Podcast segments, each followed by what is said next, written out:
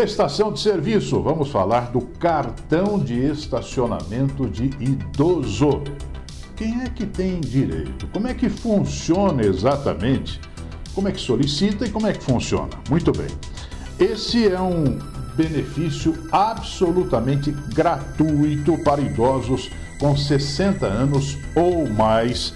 Ele é válido, preste atenção o cartão de estacionamento do idoso é válido em todo o território nacional.